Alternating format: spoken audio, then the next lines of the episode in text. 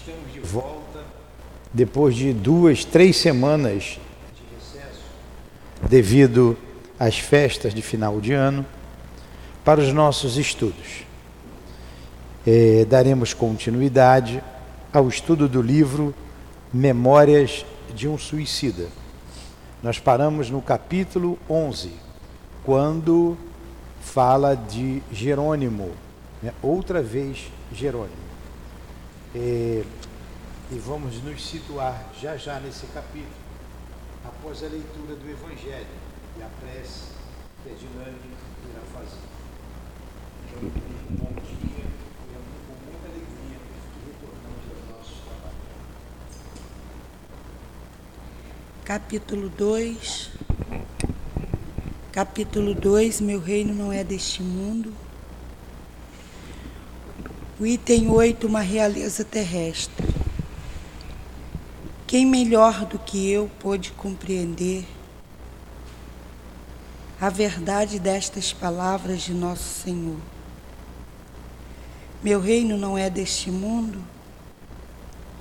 O orgulho foi a minha perdição na terra.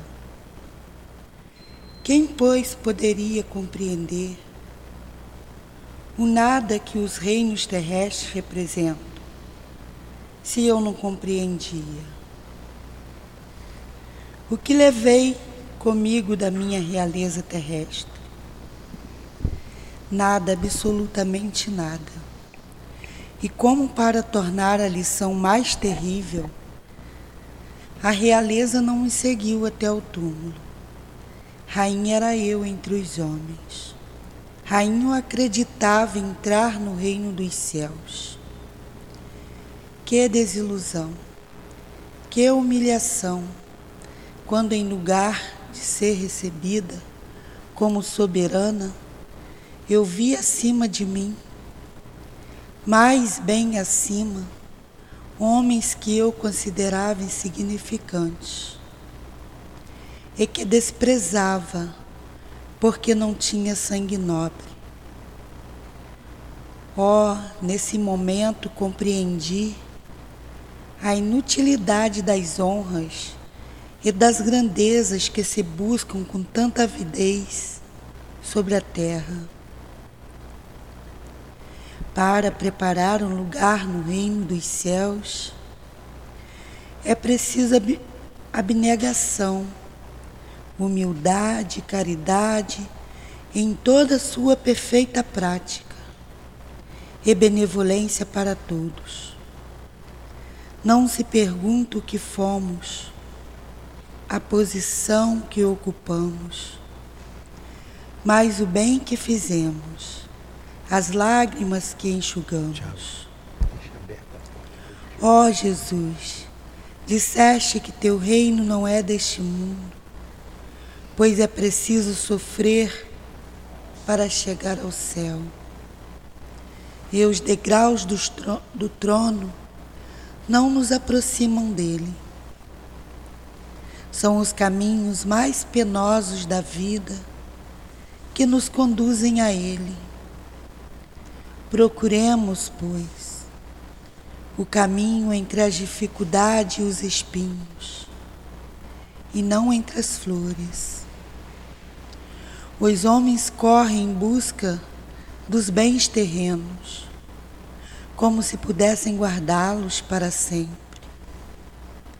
Mas aqui não há mais ilusões. E eles logo se apercebem de que se apoderaram apenas de uma sombra e negligenciaram os únicos bens sólidos e duráveis os únicos que lhe seriam proveitosos na morada celeste, os únicos que poderiam dar entrada a essa morada.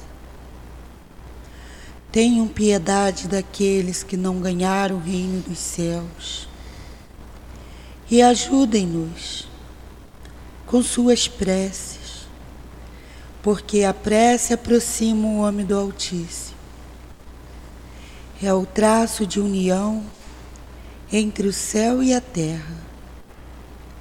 Não esqueçam uma rainha de França. 1863.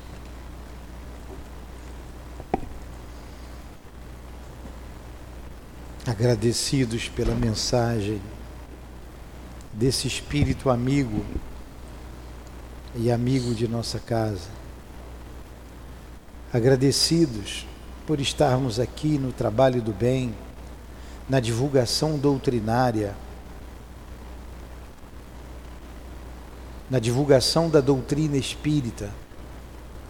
Agradecidos aos guias desta casa, ao nosso altivo, a Dona Ivone, responsável por este estudo, a minha querida e amada Lurdinha, agradecidos, agradecido aos guias que fazem parte da coluna de espíritos que dirige a nossa casa de amor e a todos os trabalhadores que aqui nos recebe com amor e carinho.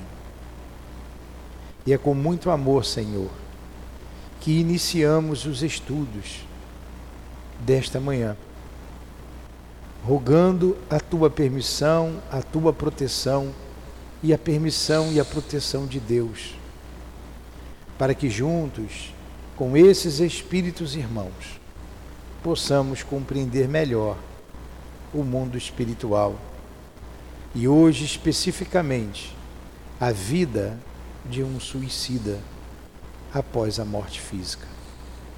Em nome desses espíritos amigos, da Dona Ivone, do Camilo, que narrou toda essa história, dos irmãos que aqui compõem a história dos suicidas, em nome do amor, em nome do nosso amor, Lurdinha, em nome do amor da direção espiritual da nossa casa, do nosso altivo, em nome de Allan Kardec, de Leon Denis, que também escreveu, ajudou nessa história, colocando a doutrina espírita, o nosso mestre Denis. Em nome desse espírito, irmão, de Kardec, mas acima de tudo em teu nome, Jesus, e em nome de Deus, é que pedimos a devida permissão para iniciarmos os estudos desta manhã. Que assim seja.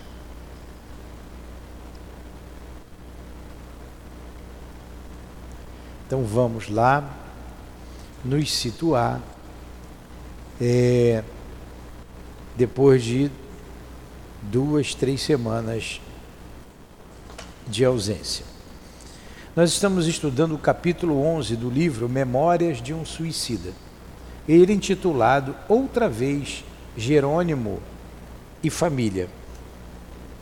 E o que aconteceu com o nosso Jerônimo?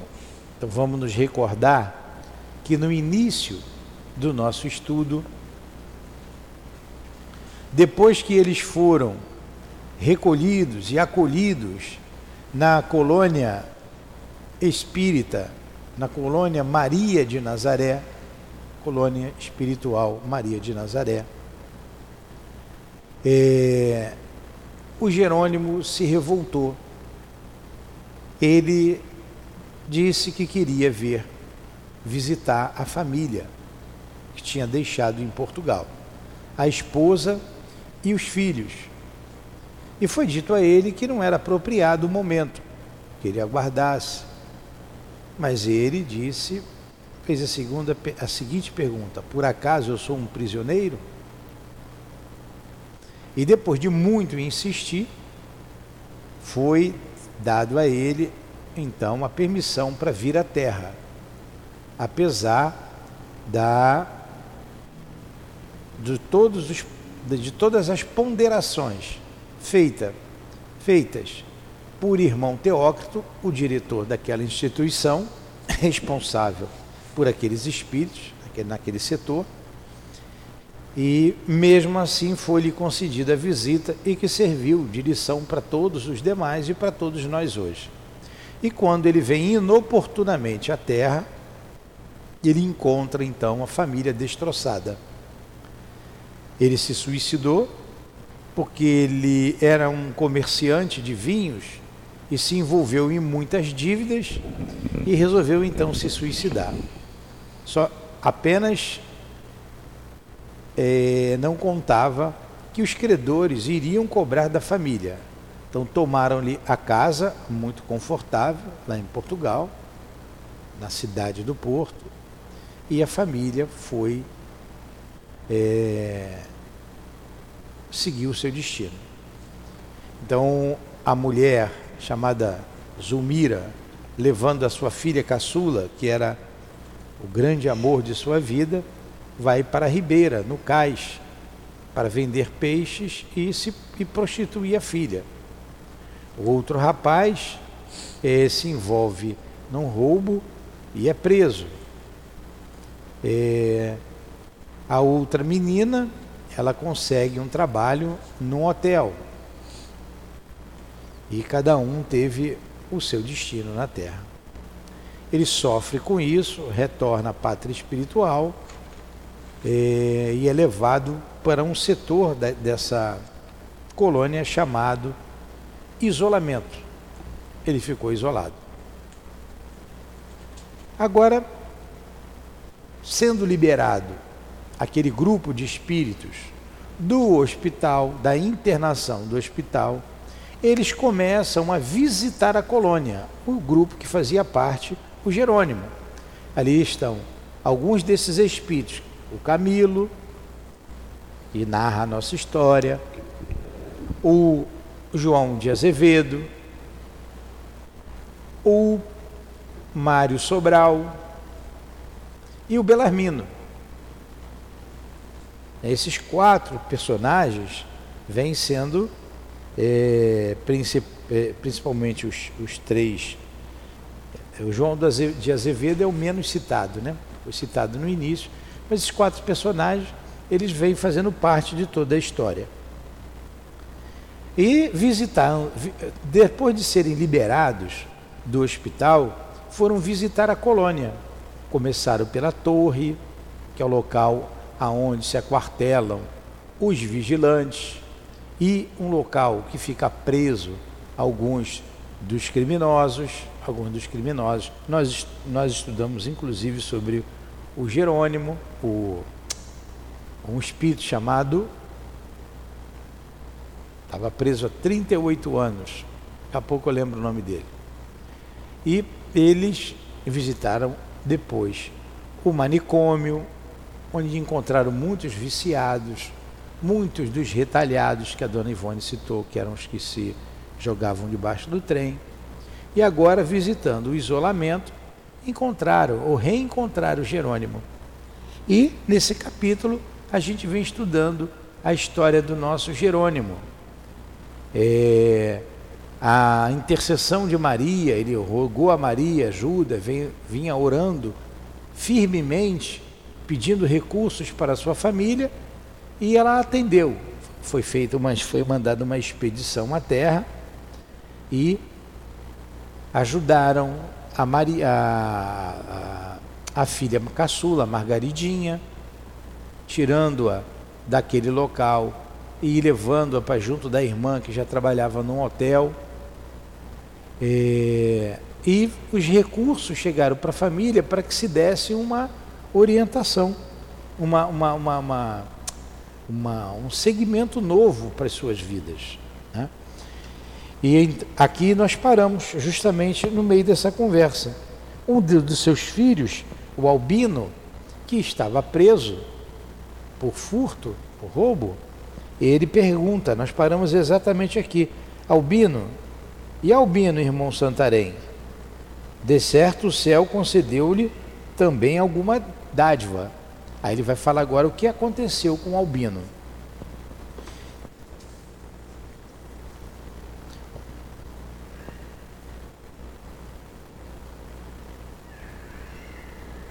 Era Belarmino, cuja alma bondosa, convertida para emenda, apresentava já os melhores e mais sólidos característicos de fraternidade dentro do nosso grupo. Então, o Belarmino que faz essa pergunta. É Albino. Disse sorridente Albino, disse sorridente o digno sacerdote, como absorvido em grata recordação. Albino vai muito bem. Melhorou melhor muitas vezes do que a irmã. O insulamento do cárcere foi-lhe propício à meditação, fazendo-o refletir maduramente e levando-o a procurar Deus nas asas remissoras do infinito, do sofrimento, desculpem. Tal como foi feito à irmã, doutrinamo-lo em nosso campo de repouso e facilmente aceitando nossas admoestações, depressa resignou-se à dolorosa situação, compreendendo justa a punição, pois que realmente errara no seio da sociedade. Dedicou-se a leituras e estudos educativos, guiado muito de perto por uma alma de escol em quem depositamos muita confiança e presentemente encarnada na Terra. Nosso agente fiel e porta-voz sincero, isto é, um médio, um iniciado cristão da terceira revelação, por nome Fernando. Então, quando pergunta pelo albino que estava preso, eles fizeram o mesmo com o albino, o mesmo que fizeram a Margaridinha. Tiraram-no do corpo durante o sono e levaram-no para uma, uma instância, uma, uma, uma,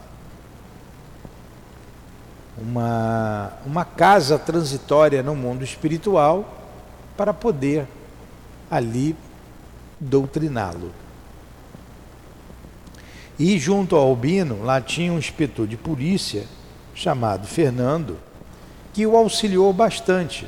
Tomou-lhe por simpatia, né, soube da história do pai, que o pai tinha se suicidado, e entregou-lhe alguns livros e vem e veio vem ajudando.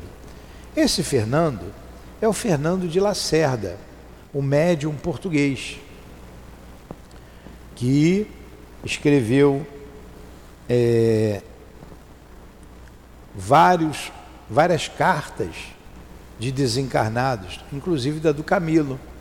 É, tem um, um, conjunto de livros, são cinco, cinco livros, né? são, é, são livros gostosos de se ler, chamado No Mundo da Luz.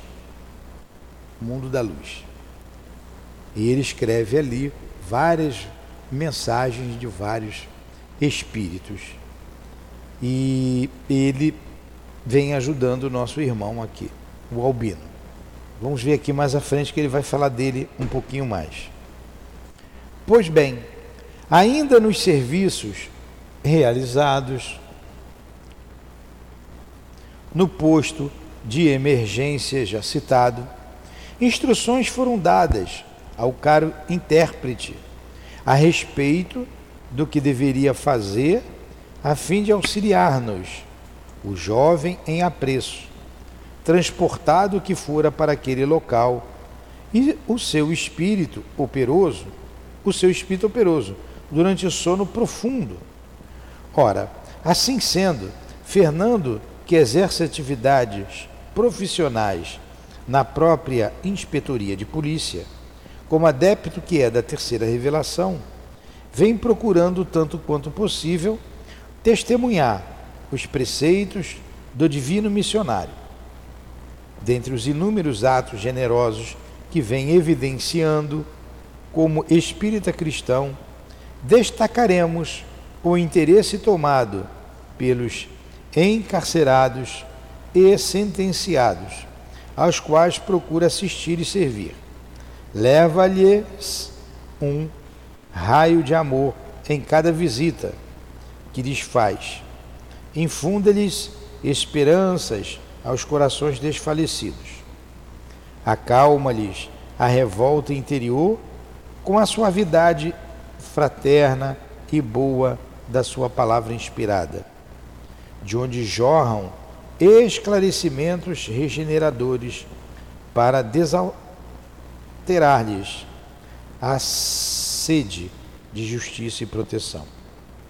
Albino sentiu-se atraído, atraído por aquelas expressões maviosas que lhe revelaram as doçuras do Evangelho do Reino de Deus, como falando de um mundo novo, uma era nova que surgiria em sua vida, de rapaz desamparado.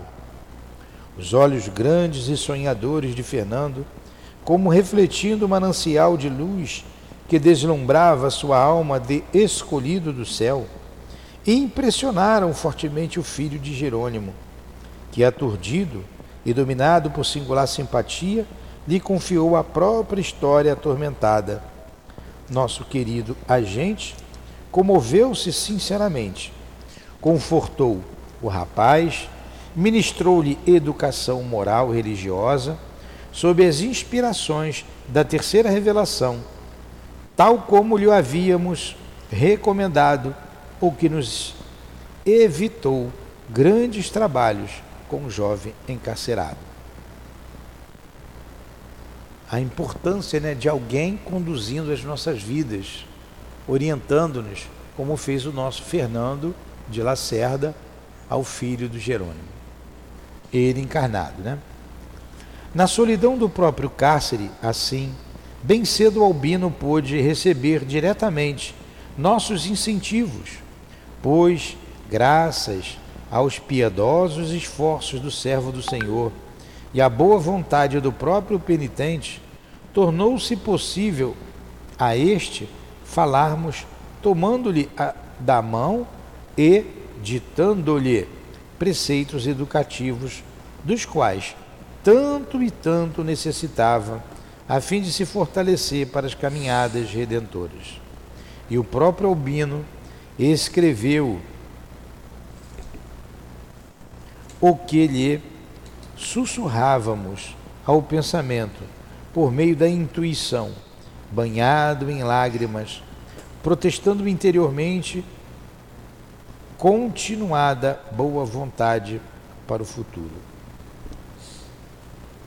Porém, não paralisou aí a solicitude, verdadeira fraternidade do nosso caro Fernando. Possui ele relações de amizades sociais achegadas ao passo das necessidades. Desdobrou-se e obteve as atenções de Sua Majestade, a Rainha Dona Amélia, para o infeliz filho do, so, do nosso suicida.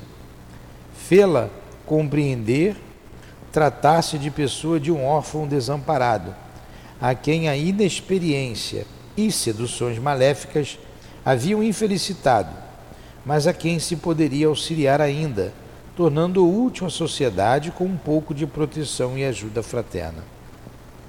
Aqui, o nosso instituto não se ignora que o espírito dessa ilustre dama da sociedade terrena é assaz generoso, compassivo, desejoso sempre de aceitar para o progresso moral e espiritual de Albino, por sua vez, segundo as instruções que recebêramos de mais altos, seria dispensável a prova do cárcere a alongar-se ainda por três anos. Coadjuvamos, portanto, no momento, os esforços de Fernando, fielmente inspirado por nós outros, no sentido de obtermos quanto antes a projetada remoção do prisioneiro, do prisioneiro para a África, onde consoante foi estabelecido, ficará em liberdade. Então eles, o, o Fernando de Lacerda foi até a rainha para conseguir um indulto para o nosso irmão Albino. E em seguida ele ser encaminhado em liberdade para a África, contando toda a sua história triste. É, e ele ainda era um jovem, né? Um jovem rapaz.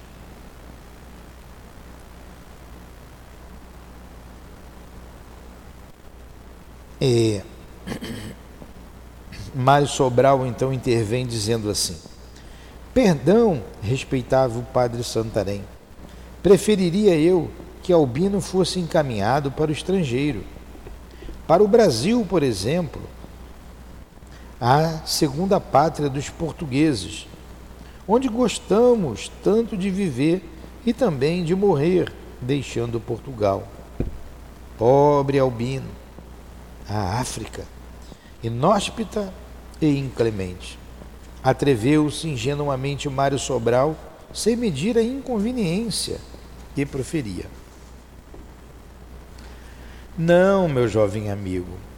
Albino necessita ainda ser conservado em custódia, quer policial terrena, quer espiritual, por parte dos que zelam por seu futuro. No Brasil, encontraria demasiadas facilidades que poderiam afastá-lo da unção na qual se vem conservando desde que conheceu Fernando e se filiou e filiou e se filiou à magna ciência da espiritualidade. Teria liberdade excessiva no Brasil, né? Teria liberdade excessiva, pois a grande democracia brasileira não é o que lhe convém no momento. Arrastá-lo-ia, possivelmente, a desvios prejudiciais, quando, ao iniciar a própria regeneração, rodeado de responsabilidades, se encontra ainda muito fraco para vencer tantas e tão grandes tentações como as que se lhe deparariam no seio daquele generoso país. A África inclemente ser-lhe-á mais propícia aos interesses espirituais. Há mais caridade encaminhando-o para ali do que para ambientes contrários à emenda que lhe cumpre tentar o bem a bem dos próprios destinos imortais. Estamos, pois, na expectativa de vê-lo transportar-se para Lourenço Marques ou outra qualquer localidade africana. Olha a preocupação dos espíritos, que é uma lição para a gente. Ele, o Albino, ainda muito jovem, poderia se desviar aqui no Brasil, onde teria muito mais liberdade encontraria muito mais facilidades. Então ele foi encaminhado para a África, também países africanos colonizados por portugueses. Ele foi encaminhado para um daqueles países, para essa cidade, né, Lourenço. É, Lourenço Marques, não, um nome português. Transferimos Estamos, pois, na expectativa de vê-lo transportar-se para Lourenço Marques ou outra qualquer localidade africana. Porque lá ele encontraria mais dificuldades, estaria liberto, mas teria que trabalhar mais, se esforçar e longe de tantas facilidades, visando o quê? O reequilíbrio, a reestruturação do espírito, do espírito imortal então ele foi para, para uma, um lugar onde teria que ter mais atenção, mais disciplina. Lá a rigidez para com a vida, as dificuldades para continuar vivendo seriam maiores do que aqui no Brasil. Então a gente precisa ver bem isso em nossas vidas e valorizar o que a gente tem hoje, né? a nossa liberdade o nosso ir e vir. Estamos numa pátria tão bela, tão grande, com tantas facilidades. E aproveitar ao máximo essa encarnação, já que estamos cientes de que somos espíritos imortais.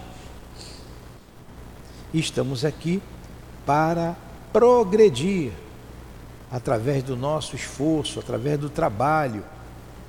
A gente ouve é, e é, é verdade. Ah, vamos, vem, viemos aqui para quitar alguns débitos. Alguns dizem assim, para pagar. Sim, por isso a terra é de provas e expiações. Então, quando estamos em expiação, estamos pagando uma dívida, mas sempre visando o progresso, sempre visando o futuro, o progresso do espírito imortal. O objetivo da vida é esse, progredir sempre através da educação que a gente tem. E a doutrina espírita mostra esse caminho. né? nos dando conhecimento, tendo conhecimento, facilita, né? fortifica a nossa vontade de caminhar corretamente.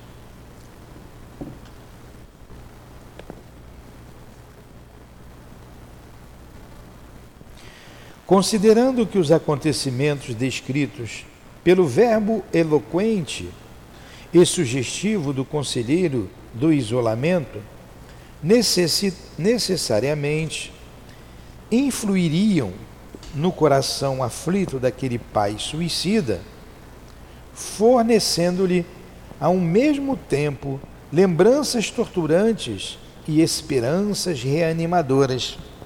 Felicitei-o sinceramente pelo formoso êxito das suas rogativas de prece, louvando ainda com júbilo a amorosa solicitude da Virgem de Nazaré, com intervenção remediária, remediária situações supostas definitivas. E concluí com uma interrogação, cuja resposta tão interessante me pareceu que não me furtarei ao desejo de ajuntá-la a estas notas. Finalizando o capítulo, finalizando o capítulo. Indaguei de Jerônimo, abraçava-o fraternalmente, enquanto os companheiros de caravana pareciam apoiar meu gesto com sorrisos amistosos. E agora, meu caro Jerônimo, resolvidos os mais prementes problemas que te ensobravam de amarguras o viver, não te sentirás, porventura, mais sereno, a fim de cuidares do futuro, que, segundo depreendo, bastante prejudicado já foi pelas aflições constantes e impaciências contraproducentes em que te trazia recordação dos filhos queridos?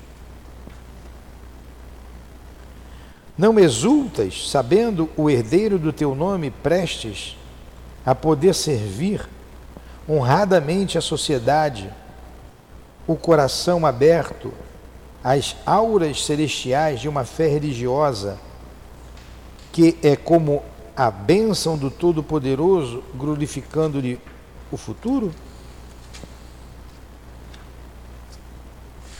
Não sorrirás resignado, sabendo tua loira Margaridinha, recebida no seio de uma família respeitável, tão respeitável que foi honrada com as atenções da Virgem, a quem suplicaste para encaminhá-la à reabilitação hemorredora? Sim, Jerônimo, estarás jubiloso. Todos nos congratulamos contigo, meu amigo.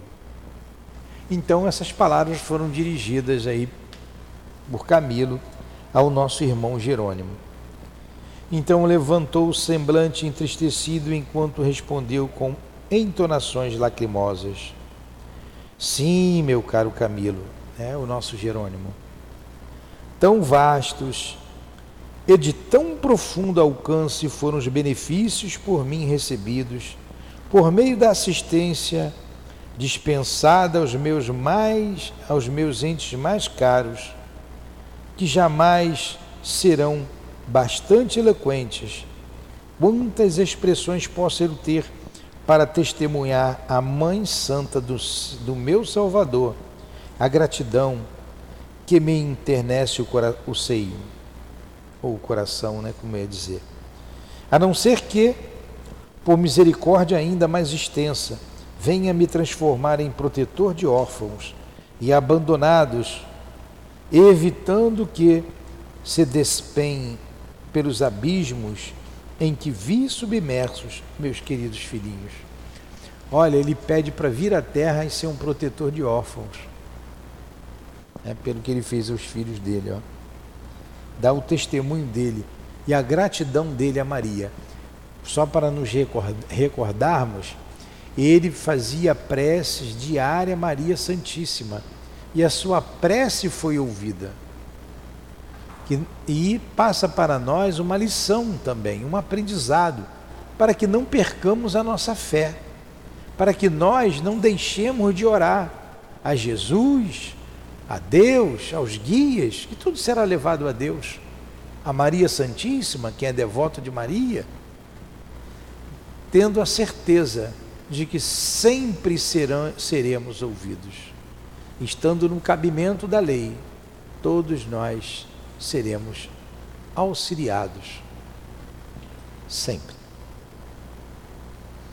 Alenta-me a esperança de que um tal milagre se concretize, ó Camilo. Pois aprendi com meus dedicados mestres desta casa acolhedora que o Espírito vive sobre a terra sucessivas vidas nascendo e renascendo em formas humanas, quantas vezes sejam necessárias ao desenvolvimento do seu ser em busca da bênção de Deus. Espero, portanto, aquilo mesmo fazer um dia na terra, com outra forma humana que me seja concedida. Se, como hoje, ardente e sinceramente aceito, possuímos uma alma imortal, marchando progressivamente para Deus, demonstrarei meu reconhecimento às potestades celestes, criando, reencarnado na terra, orfanatos, internatos amorosos e acolhedores, lares cristãos, onde pequeninos órfãos estejam ao abrigo das dramáticas situações em que meu suicídio arremessou meus indefesos filhos. Sim, reconfortado, agradecido, esperançado eu estou. Mas jubiloso ainda não, porquanto uma avalancha incômoda de dívidas a sorver abrasa-me a consciência, requeimando-a com os fogos impiedosos de mil razões para o remorso. Oh, eu não acuso Zulmira, porque também me sinto culpado da sua queda nefanda. A pobreza irremediável, as privações acumuladas, a fome torturadora foram algozes que a perseguiram e venceram, encontrando-a moralmente desaparelhada. Para a resistência necessária às belezas diárias contra as diversidades. Então, olha a narrativa, a narração, narrativa não, a narração da história contada por ele mesmo, o Jerônimo. Ele assume a meia-culpa. Né? A mulher se prostituiu, a mulher se vendeu, levou a filha. Mas ele foi o grande culpado de tudo isso. Né?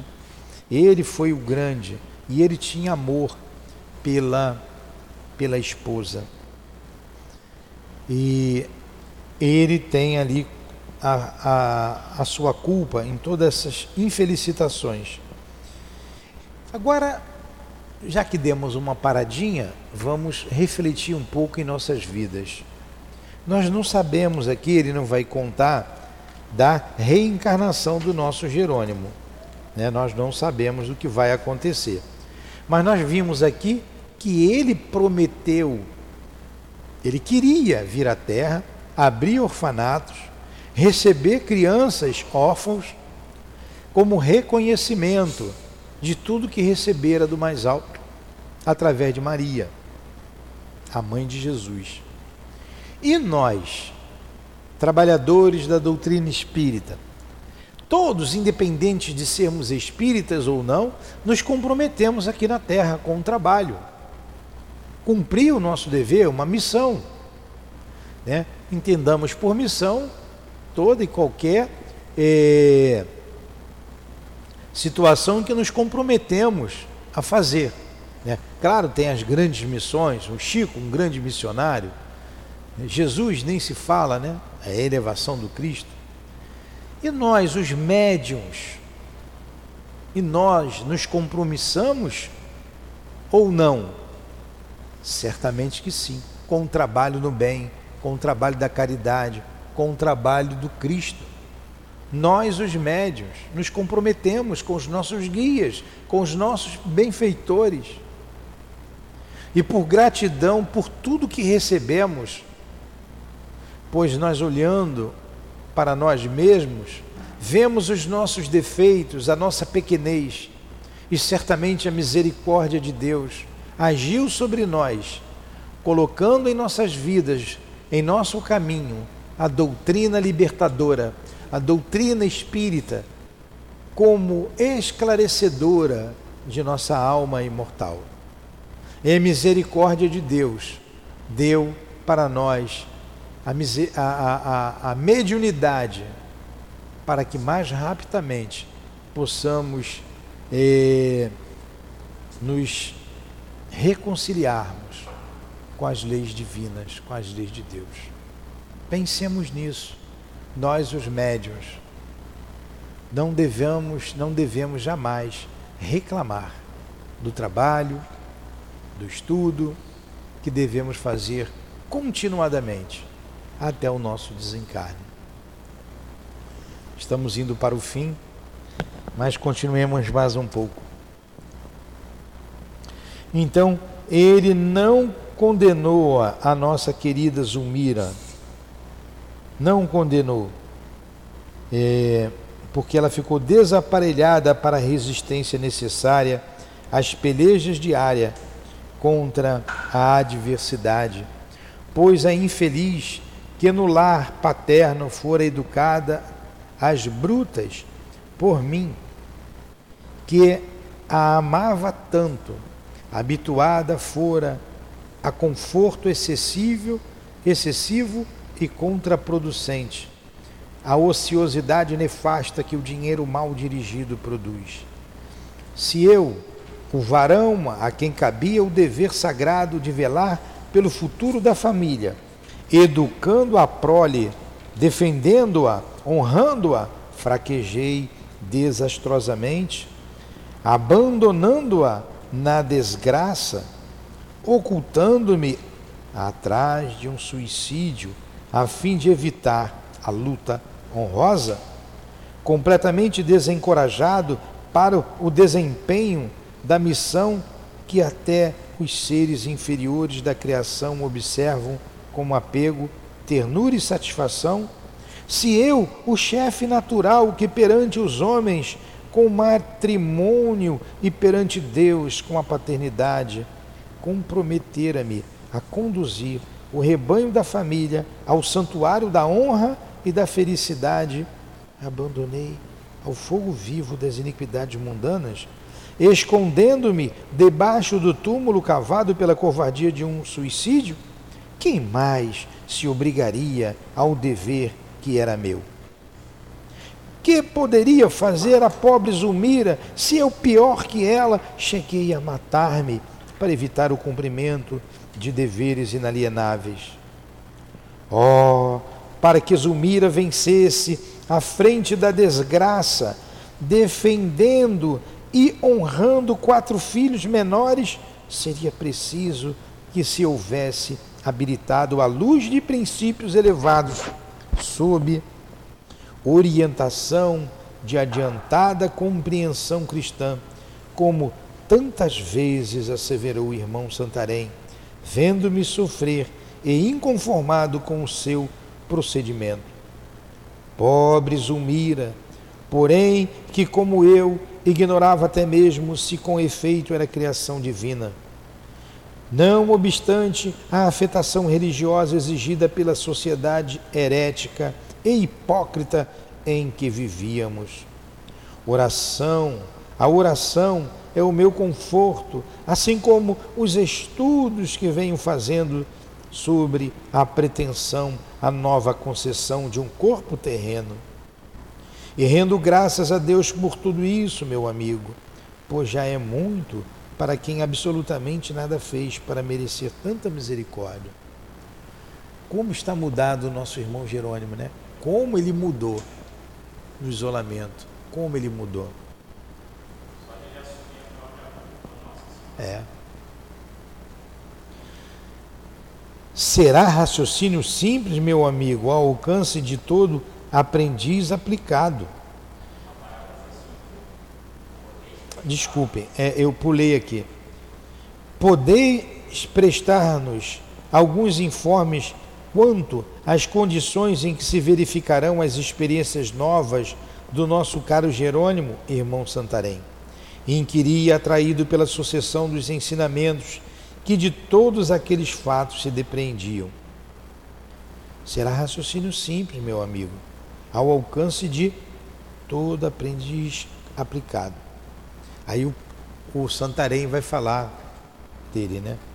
Quando na sociedade terrena praticamos delitos irremediáveis, ao voltarmos à pátria espiritual, havemos de nos preparar para mais tarde tornar ao teatro de nossas infrações em existências posteriores, a fim de recapitular o passado, operando de modo contrário ao em que fracassamos. Partindo dessa regra, o caso vertente, veremos necessariamente meu pupilo em apreço novamente defrontar-se com a ruína financeira a desonra comercial, tal como a terra considera a falência de uma firma comercial. Com a pobreza, com o descrédito, motivos esses que ontem o levaram ao suicídio, a fim de que prove o arrependimento de que se achar possuído e os valores morais que a amarga experiência de além-túmulo levou a adquirir. Para que assim seja, a ruína deverá positivar-se, no entanto, a despeito dos seus esforços para evitá-la, apesar da sua probidade, mas nunca pela incúria de que acaba de dar provas. Depredando em gozos e vaidades mundanas, o empréstimo da fortuna que o distribuidor supremo lhe conferia, com vistas a amplas possibilidades de progresso para ele próprio como para seus semelhantes.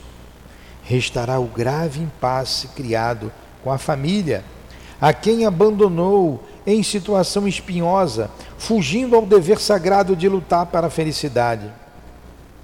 A consciência aconselhar-lo-á as particularidades do desempenho de tão melindrosa separação, de acordo com seus próprios sentimentos, pois ele possui o livre-arbítrio.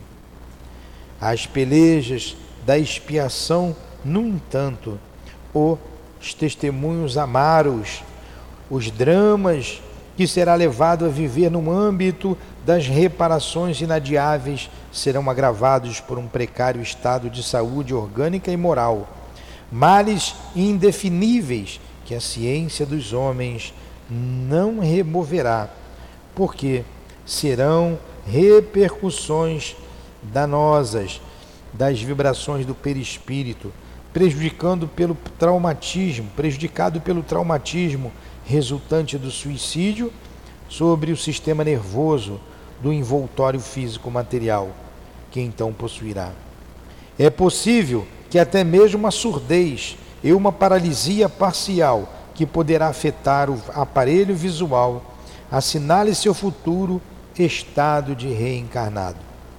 Porquanto preferiu ele matar-se dilacerando o aparelho auditivo com um projétil de arma de fogo e sabeis, meus amigos, que o corpo astral, o perispírito, sendo como é organização viva, semimaterial, também se ressentirá forçosamente com a bruteza de um suicídio. Assim modelará o futuro corpo, padecendo mentalmente dos mesmos prejuízos. Caramba, assim será o retorno dele à Terra. Passará pelas mesmas dificuldades, né? acrescido, acrescido da violência que ele cometeu com o suicídio. Acrescido disso. Paralisia, surdez, que ele deu um tiro no ouvido e vai perder tudo. vai ter dinheiro vai perder tudo. Vai ter dificuldade, vai ter dificuldade com a família que abandonou. Olha aí o que é a prova e o que é a expiação. Isso aí é expiação. E é prova ao mesmo tempo, porque toda expiação é uma prova. A vida na terra é isso. Nós não devemos reclamar das dificuldades que nós passamos. Não devemos. Eu falo sempre aqui com a Adilane, diz, ah, o senhor reclama. Eu não reclamo, eu não reclamo da vida.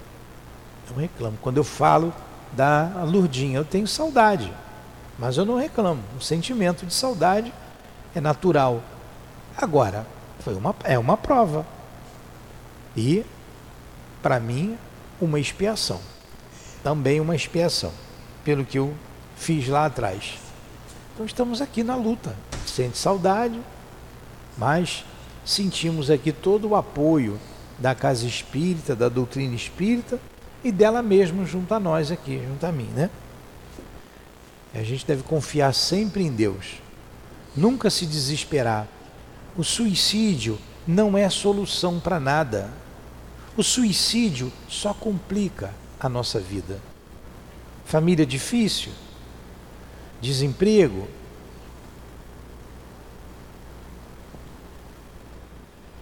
homens injustos em nosso caminho? Sim, mas não há injustiça na lei de Deus. Não há injustiça. Desculpem, não há injustiçados na lei de Deus.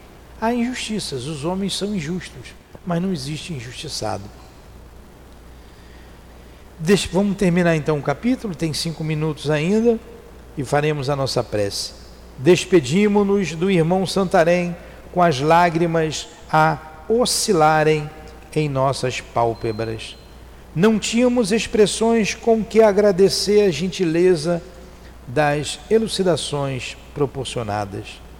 Abraçamos Jerônimo e saímos penalizado com a gravidade da situação que o premia, pois apesar de tudo, quanto acabáramos de saber, o pobre companheiro não passava de um solitário circunscrito ao isolamento, de onde não se afastaria nem mesmo a fim de visitar os filhos, senão para se instruir dentro da medida das próprias capacidades e sob vigilância severa dos mentores carregado de vibrações pesadas e chocantes. O contato com, ser, com os seres amados poderia sugestioná-los angustiosamente, arrastando-os a possibilidades desastrosas. Ó, ele não podia nem vir à Terra, porque o contato dele com os entes queridos, a vibração pesada dele, poderia conduzi-los a possibilidades desastrosas, como um próprio suicídio a própria vibração dele. Exatamente, exatamente. Deveis encerrar esta série de visitas com uma pequena demora pelo departamento da reencarnação, advertiu o velho doutor Canalejas, pois dentro de alguns dias mais devereis realizar o antigo sonho, revendo a pátria e o antigo lar. Ó, eles vão fazer a visita da re... a, a, a... Vão, vão visitar o departamento de reencarnação e vão vir à Terra, virão à Terra. Se o Jerônimo tivesse tido paciência, ele viria à Terra agora, no momento oportuno, sem passar por tantas dores que ele passou. Pequeno veículo separava-nos. Sobre nós fechou-se a imensa ponte levadiça. Olha, tinha uma ponte levadiça separando dentro da própria colônia aqueles espíritos que estavam enclausurados dos demais. Né? Que coisa, hein? Deveis encerrar esta série de é, pequeno veículo separava-nos. Sobre nós fechou-se a imensa ponte levadiça. Saíamos para o extenso campo marchetado de açucenas. Indefinível amargura cruciava nossos corações, enquanto eu mesmo traduzia as impressões de todos os meus pobres cômpares ao exclamar: Adeus, pobre Jerônimo. Não sei se nos veremos ainda, antes que a grande e inevitável jornada da reencarnação nos separe. Que o celeste benfeitor se a mercê do teu espírito iluminado, com os favores da paternal clemência, a rota por onde peregrinarás, rodeado de espinhos e decepções. A tua história é também a nossa, eu bem o sei.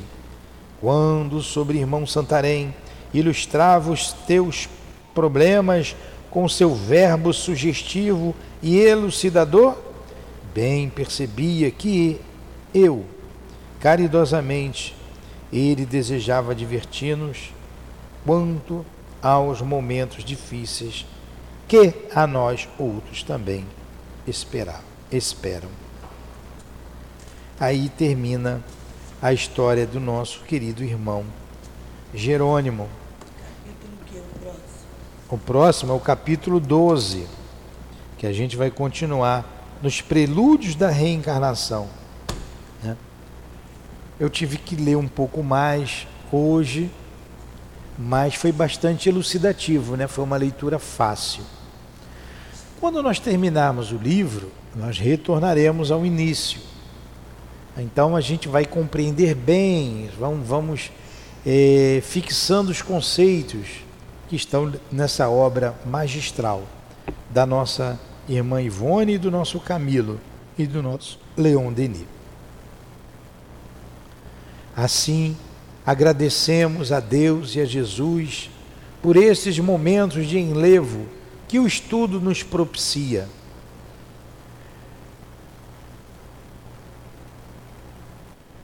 A valorização da vida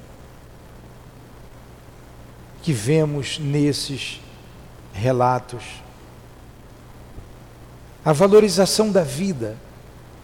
Senhor, que a humanidade desperte para a vida imortal para a valorização da vida, que a humanidade desperte para o entendimento, para a compreensão de que somos todos espíritos imortais, destinados à felicidade, destinados à liberdade e à felicidade plena. Auxilia-nos, Senhor, a nossa caminhada, fortifica-nos quantos males que a vida arma por todos os cantos.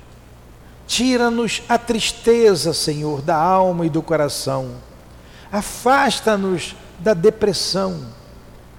Ajuda-nos a enxugar as nossas lágrimas, olhando para o nosso lado e vermos irmãos tão necessitados da nossa cooperação e o Senhor nos fez firmes, fortes, para cooperarmos na tua grande obra. Desperta-nos a todos, Senhor. Rogamos pela humanidade sofredora. Rogamos por todos os que choram e que sofrem a dor do suicídio. Que tenham esperança. Que o teu bálsamo sagrado envolva-os, aliviando as suas dores e resolutos retornem à carne para reparar o mal que fizeram a eles próprios. Deus abençoe a todos nós. Deus abençoe a humanidade sofrida. Deus abençoe os nossos irmãos que nos ouvem de todos os lugares.